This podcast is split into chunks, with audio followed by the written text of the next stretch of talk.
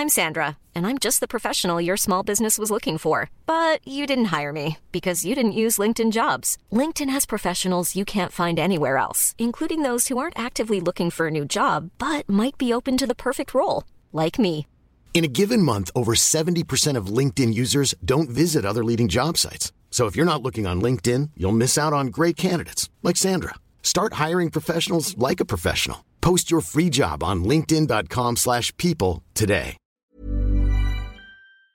Tenemos al subsecretario de Hacienda el, el eh, ya ya tenemos Ya a Gabriel Llorio. Gabriel Llorio González. Ay, muy buenas tardes, subsecretario, ¿cómo está?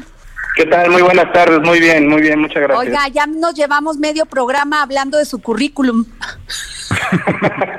Muchas gracias. Y no acabamos, señor subsecretario. Sí. Oiga, nos da mucha confianza porque eso nos dice que es usted un profesional de las finanzas, porque cuando entra, entramos a un programa de radio vamos directo a preguntarles y querer saber todo, pero nunca eh, decimos quién es la persona, porque también pues eso es bien importante. Y, y estaba hablando con Samuel de este, de este artículo que, que, que publicó el secretario de Hacienda, Arturo Herrera, en el Washington Post, que establece el ritmo de la recuperación económica que está determinado en la llegada de una vacuna.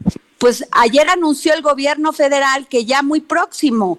No, no, muchas gracias por la pregunta y muchas gracias también por la por la presentación. Eh, sí, como lo mencionan, eh, lo que hemos estado estudiando mucho desde la Secretaría de Hacienda es precisamente cuáles van a ser los determinantes que pueden generar una recuperación eh, rápida. Eh, hace tres meses, cuando inició eh, la pandemia de COVID, hace de hecho ya cuatro o cinco meses, eh, no quedaba, no había mucha información todavía de cómo se desplegaba la enfermedad, la pandemia, cómo iban a ser los tratamientos. Ahora en este momento pues sabemos más eh, y lo que sí sabemos es que eh, no necesariamente las economías van a alcanzar, digamos, eh, una inmunidad de rebaño. Va to- va- eso tomaría tiempo y esto prácticamente pone la mayor, el, mayor énfasis en el descubrimiento de una de una vacuna o de un tratamiento que sea efectivo para, para la población. Eh, y, y en ese sentido, el, el, el artículo del secretario Herrera eh, prácticamente lo que plasma es que en la medida en la que una vacuna sea descubierta y sea producida de manera expedita, eh, es que lo es lo que va a permitir que efectivamente las economías reabran al 100% y podamos tener una recuperación muchísimo más rápida. De lo contrario, eh, pues la recuperación se postergaría, tomaría más tiempo, ¿no? Pues sí, y es una situación que compete, pues es un tema mundial, no es un tema de México, que eso también hay que entenderlo. Samuel, ¿quieres hacerle una pregunta, subsecretario, no? Eh, por supuesto, muchas gracias. Eh, señor subsecretario, eh, hay una percepción generalizada e incluso puesta en números por organizaciones como la OCDE y la eh, Comisión Económica para América Latina en el sentido de que México es uno de los países que menos está, digamos, dando incentivos fiscales a las eh, empresas, sobre todo las pequeñas y medianas, pues para un poco para paliar el, problema de la, de la cuestión eh, eh, de la crisis que están enfrentando. En este sentido, quisiéramos eh, que usted nos explicara cuál es el enfoque de la política pública que se está siguiendo para poder tener una mayor claridad sobre hacia dónde vamos.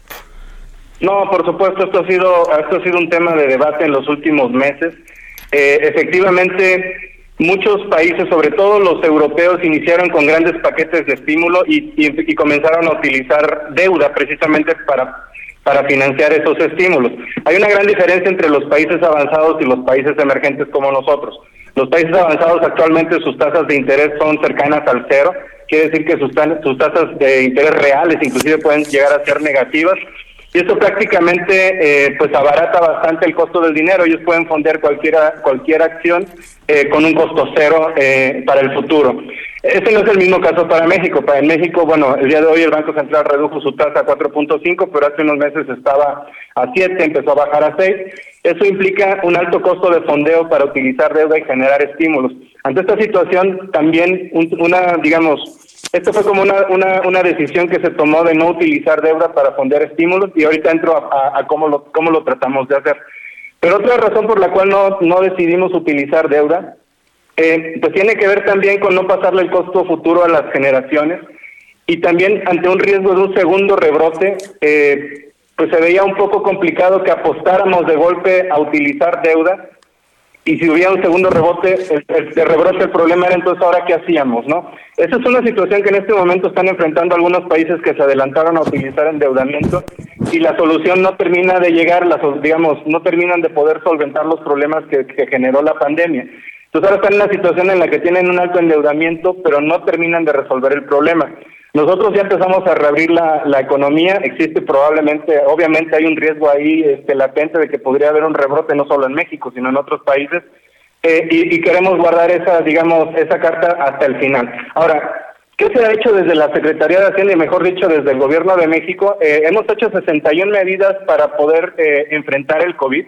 Estas medidas no tienen, no necesariamente tienen que ver con el presupuesto y, aquí me gustaría ser muy enfático. No todo tiene que ver con el presupuesto. Por ejemplo, una de las medidas que hicimos de inmediatamente fue hacer una, digamos, una relajación regulatoria de, lo que se le requiere a los bancos con respecto a, a las carteras vencidas. ¿Esto qué significa? Que preveímos que algunas empresas probablemente iban a tener un problema de flujo y no iban a poder pagar sus deudas. Si no las pagan iba a ser cartera vencida y si, y si entraban en cartera vencida se iban a buró y entonces íbamos a generar un problema mayor. Relajamos esa regulación inmediatamente para que pudieran reestructurar sus créditos y no pagar durante seis meses. Digamos, ya estamos cerca de que se acaben esos seis meses, probablemente vamos a tener que tener otro tipo de medidas regulatorias, pero eso les permitió a estas empresas no pagar eh, esos créditos durante esos seis meses y postergar el pago y, y beneficiarse, digamos, o no afectar su flujo de efectivo.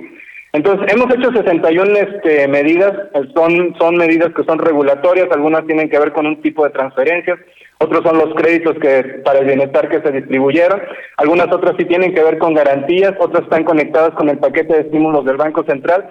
Entonces, eh, aunque fiscalmente pareciera que, que, que hemos hecho muy poco, en realidad eh, hemos hecho bastante en, en cuestión de, ampliar los plazos regulatorios y de generar flexibilidad a las empresas para que puedan enfrentar esta, esta situación, incluyendo a los bancos también. Pues muchísimas gracias, subsecretario. Nos dicen que anda súper ocupadísimo, pero sí lo quiero yo invitar para que nos hable de las afores en otro, en otro espacio del programa, este día, eh, en los días que vienen, para que este, pueda estar con nosotros. Y muchísimas gracias, Gabriel Llorio, por habernos tomado la llamada para el dedo en la llaga.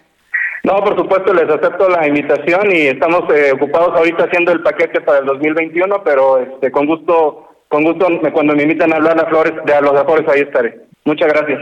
Gracias, muy amable.